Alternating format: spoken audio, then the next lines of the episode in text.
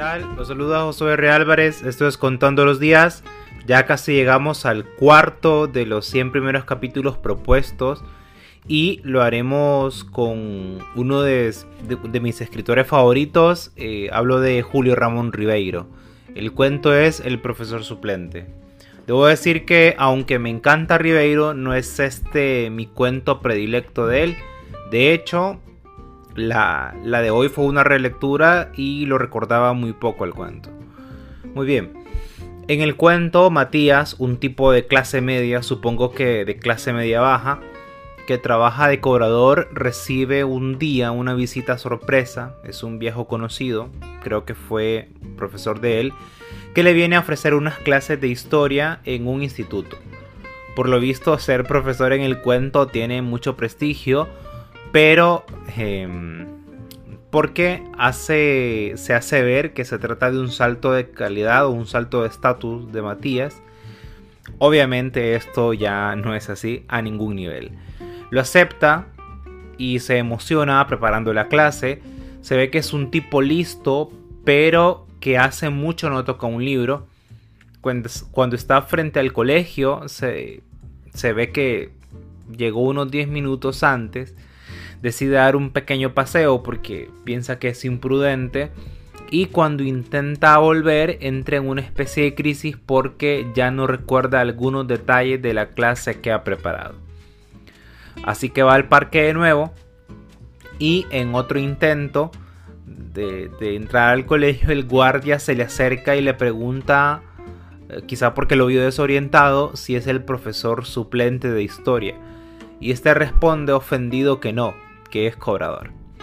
Luego vuelve a su casa y se echa a llorar cuando su esposa le pregunta que cómo le fue con su clase que había preparado con tanto esmero y que supuestamente iba a ser magistral. Bueno, el cuento es un reflejo de la clase media, de esta clase media que siempre está inconforme, que se siente presa de su vida y para mí lo refleja magistralmente en una de las primeras oraciones del cuento.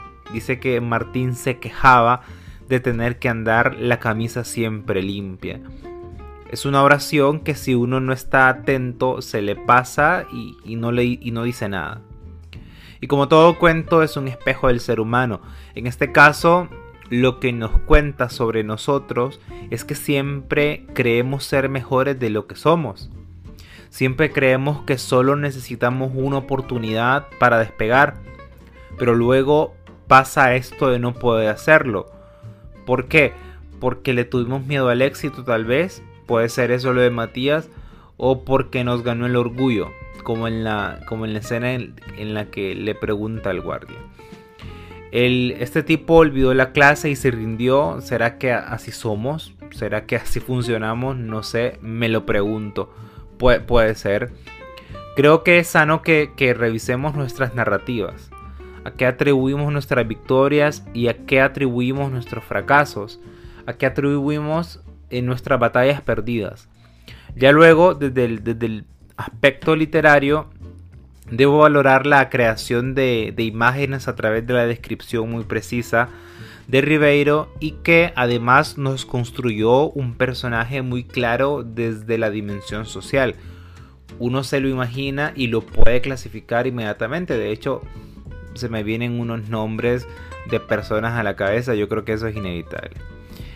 Y obviamente también nos, crea un personaje ya menos rico desde el punto de vista psicológico. Este es el cuento, búsquenlo, leanlo, juzguenlo y nos escuchamos mañana. Chao.